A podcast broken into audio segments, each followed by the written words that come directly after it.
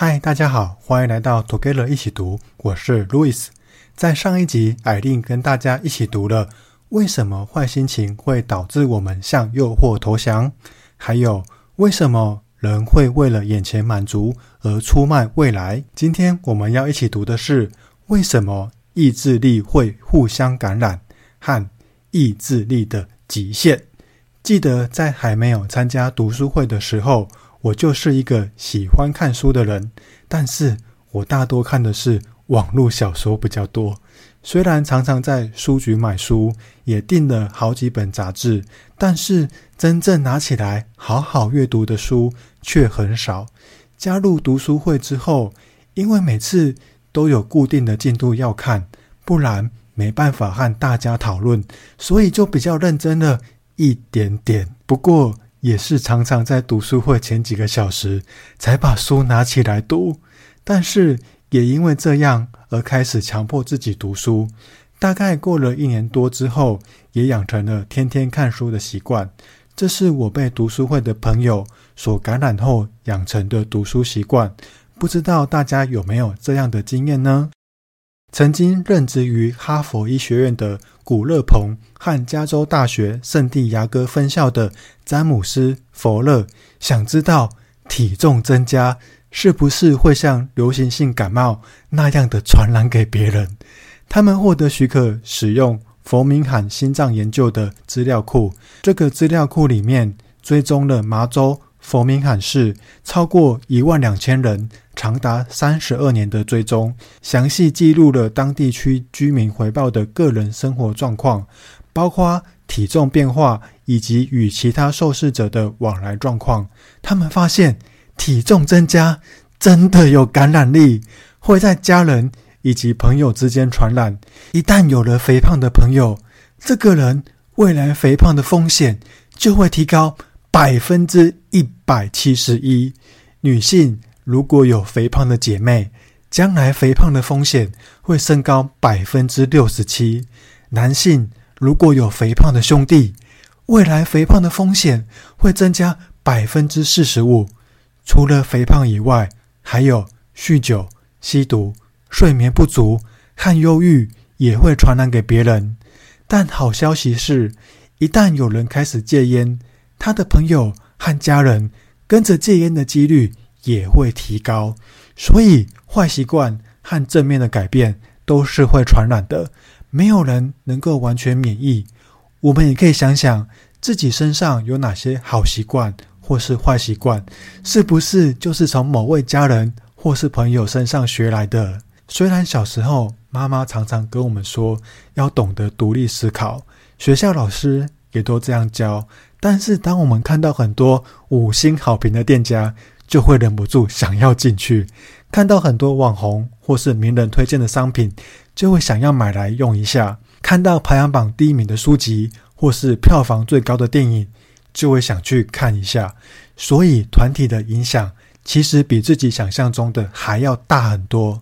有一组研究人员决定要测试社会认可这件事改变我们行为的力量。有多大？他们制作了门把吊环，鼓励加州圣马克斯的居民缩短淋浴时间，还有希望他们能够随手关灯，和晚上用吹电风扇代替吹冷气等等。总共有三百七十个家庭接受测试，他们连续四周，每周都会收到一个写着劝导讯息的吊环，上面会写说节约能源、环保爱地球，或是写节能。对下一代有帮助，也有可能是写节约能源就是省下金钱。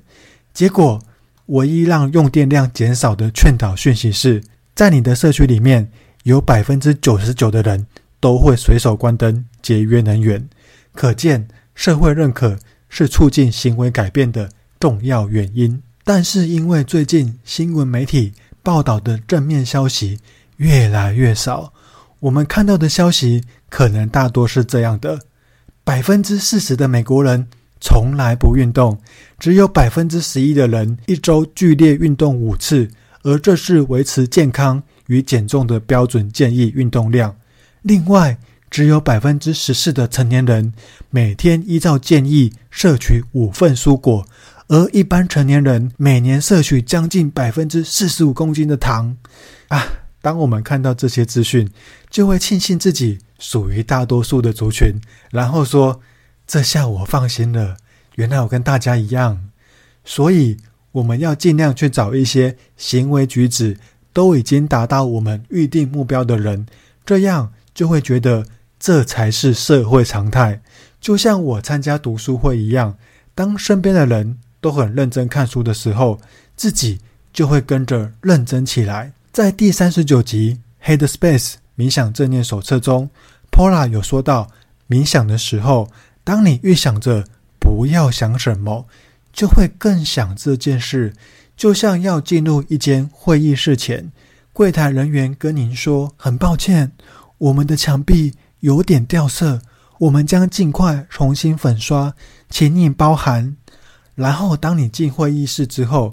一定不会先去开冷气。也不会测试设备，更不会先排桌椅，而是先去找那块掉色的墙壁在哪里。但是如果柜台没有先跟您说，您有很大的几率在会议结束后也不会发现这件事情。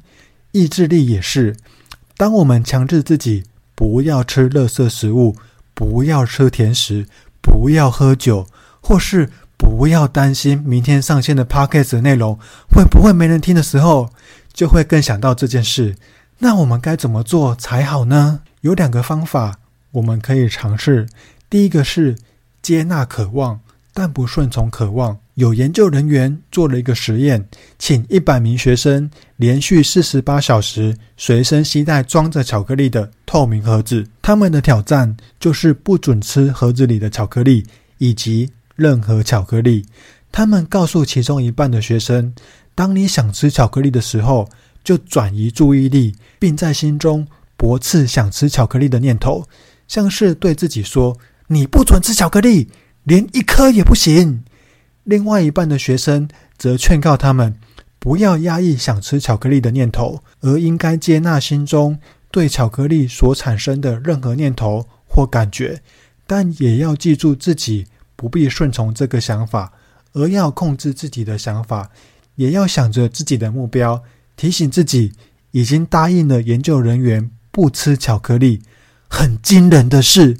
第二组学生没有一个人吃了巧克力。这也很像冥想的方法，让心中的想法来来去去，但要记得把思绪抓回来。第二个方法是把我不去做某件事。改成我要去做另外一件事。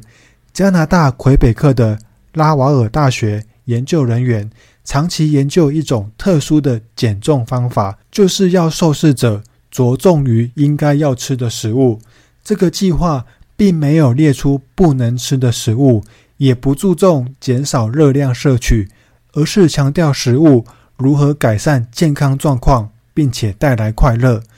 另外，也要求受试者想想自己能够如何改善健康状况，比如说可以多运动。结果有三分之二的人成功减重了，而且在后续十六个月的追踪期间都没有复胖。相比一般节食者，平均在十六天后就打回原形的状况下，好上很多，并且在实验结束后，他们对食物的渴望也减少了。最不忌口的女性减重幅度最大，不再进食，反而增强人们对饮食的控制力，而不是降低自制力。我们可以用这个方法改变我们的习惯，比如说用上课学习自己有兴趣的课程代替看电视追剧的时间，或是用我上班要第一个到的目标来取代不要迟到的口号。我自己是觉得这个方法蛮好用的。有一阵子，我规定自己每天都要看三十分钟以上的书，然后还要写读书心得，另外还要每天运动三十分钟以上，再加上一些零碎的事情，就感觉自己每天都好忙碌哦。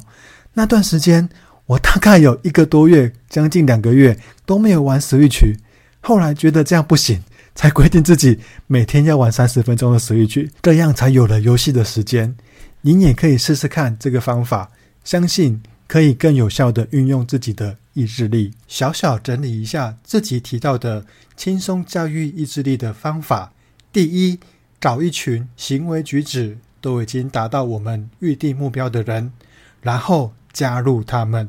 第二，想着自己的目标；第三，把我不去做某件事改成我要去做另外一件事情，像是用我上班要第一个到的目标来取代不要迟到的口号。在这四集的 Podcast 当中，我们提到了很多意志力的实验，我们可以来思考一下这四个问题：一、您对意志力以及自制力的了解有没有改变了呢？二、哪一项意志力的实验对您最有帮助呢？三、您最重要的顿悟是什么呢？四、哪些观点让您好好记住了呢？最后，我想问问大家，有没有因为这些内容让你的意志力加强了呢？如果还没有的话，赶快找一个你最喜欢的方法来试试看吧，可能就有机会可以加强自己的意志力了。如果喜欢我们的节目，也请给我们五星好评，并且推荐给您身边也喜欢阅读的朋友，或是也可以分享给想瘦身或是想养成看书好习惯的朋友。也欢迎留言写下您对怎么加强意志力的想法与意见，或是也可以跟我们说说您有没有被别人感染而加强自己意志力的经验。祝大家有一个愉快美好的一天，Together 一起读，与您下次见。